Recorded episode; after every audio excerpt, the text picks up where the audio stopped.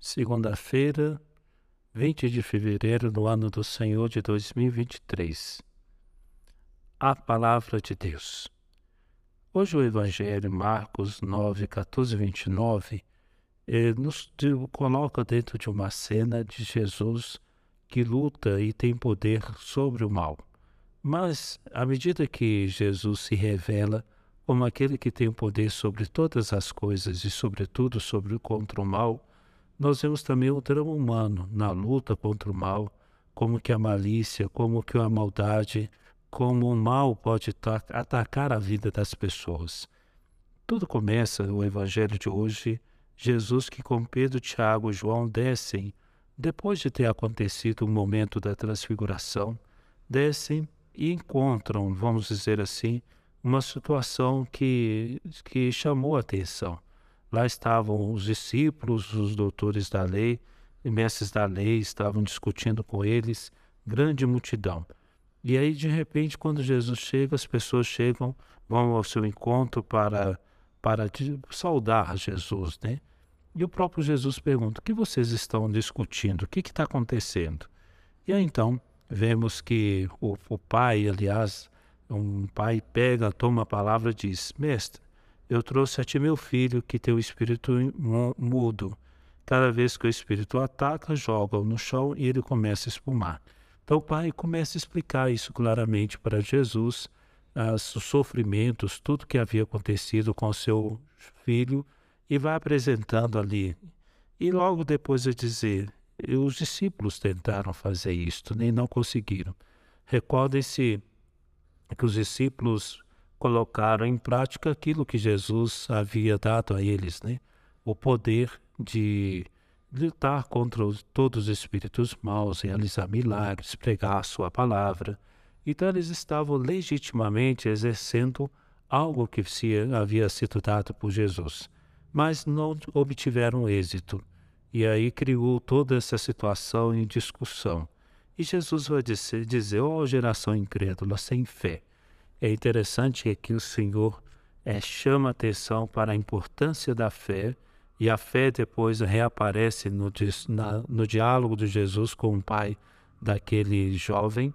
Então, a fé aqui é um assentimento e uma confiança inteira nas mãos de Deus. Senhor, eu confio em Ti, confio-me a Ti. Então, pensamentos e a própria vida, tudo que somos colocados nas mãos de Deus. Então, assim, esse, essa é atitude, vamos dizer assim, desse, deste, de, de Jesus, né, chamando a geração incrédula, a geração sem fé. E Jesus, então, ele mesmo assume a condição, pediu que trouxesse a, a criança, o menino, para que ele então pudesse ver o que estava acontecendo. E diante de Jesus, vemos a tragicidade da situação. Ele está lá, se joga no chão, depois o pai acrescenta detalhes do sofrimento, né? Jogou-se no, jogou no fogo, jogou-se na água, tentou matar aquele pobre menino, né? Desse destacamos o jeito como Jesus realiza esse, essa libertação. Ele poderia simplesmente ter dito: sai logo, demônio.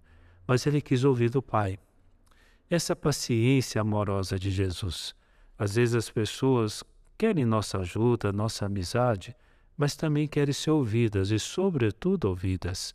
Foi assim que Jesus fez. Ele não simplesmente tirou o demônio. Deixa eu escutar esse pai. Ele retira, vamos dizer, do filho o demônio e cura o pai que estava com o coração muito ferido, muito machucado, com todos esses sofrimentos de anos e anos. Assim é muito importante que também nós tenhamos ouvido para ouvir as pessoas e ajudar é, o demônio que tomou esse menino, o pai disse que é um demônio mudo, um demônio que é, roubava dele a capacidade de se expressar.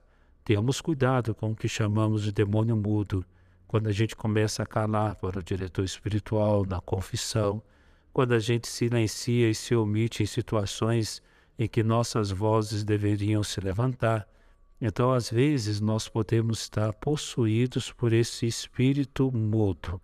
Mas quando Jesus foi curar esse menino, né? É, ele mesmo vai dizer espírito mudo e surdo. Ele acrescenta também a surdez. E aqui a gente entende por que, que Jesus ouve atentamente aquele pai. Às vezes, entre nós também, um demônio surdo. A gente não quer ouvir ninguém, nem para nos ajudar, nem para saber os sofrimentos e angústias das pessoas. Então a gente pode ter essa atitude de fechamento e de não falar e ao mesmo tempo de não querer ouvir, não se interessar pelos sofrimentos alheios. Jesus conversa com este homem. Olha, você quer, o que você que quer que aconteça, né? E esse homem, se, o, se o senhor puder, tem de piedade de nós. Se se podes, faça alguma coisa.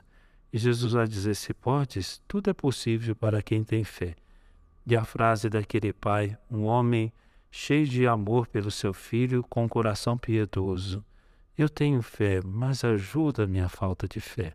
A piedade, o amor do filho, o amor a Jesus ali, devocional, cheio de piedade, o leva também a fazer essa oração cheio de, de amor. Aumenta a minha fé, ajuda a minha falta de fé. Então Jesus vai libertar aquele menino e de a primeira incredulidade dos, dos discípulos e depois a, a fé deste homem.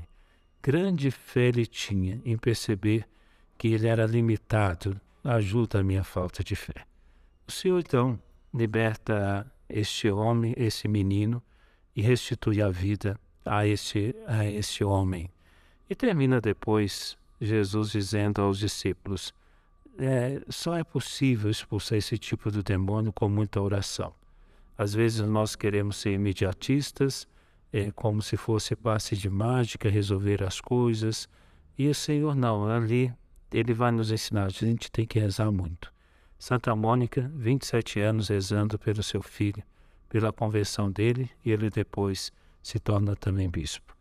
Não vamos desistir de nossos amigos, não vamos desistir das pessoas que necessitam de nossas orações. Peçamos ao bom Deus que nos abençoe nesta manhã, nesse, nesse dia, dando-nos saúde e paz.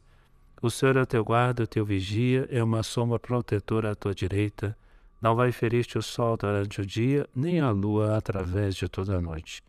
O Senhor te guardará de todo mal, Ele mesmo vai cuidar da tua vida. Deus te guarda na partida e na chegada, Ele te guarda desde agora e para sempre, e vos abençoe. Em nome do Pai, do Filho e do Espírito Santo. Amém. Bendita seja a Virgem Maria, luz para a noite e paz para o dia. Fiquem com Deus e a Mãe dele.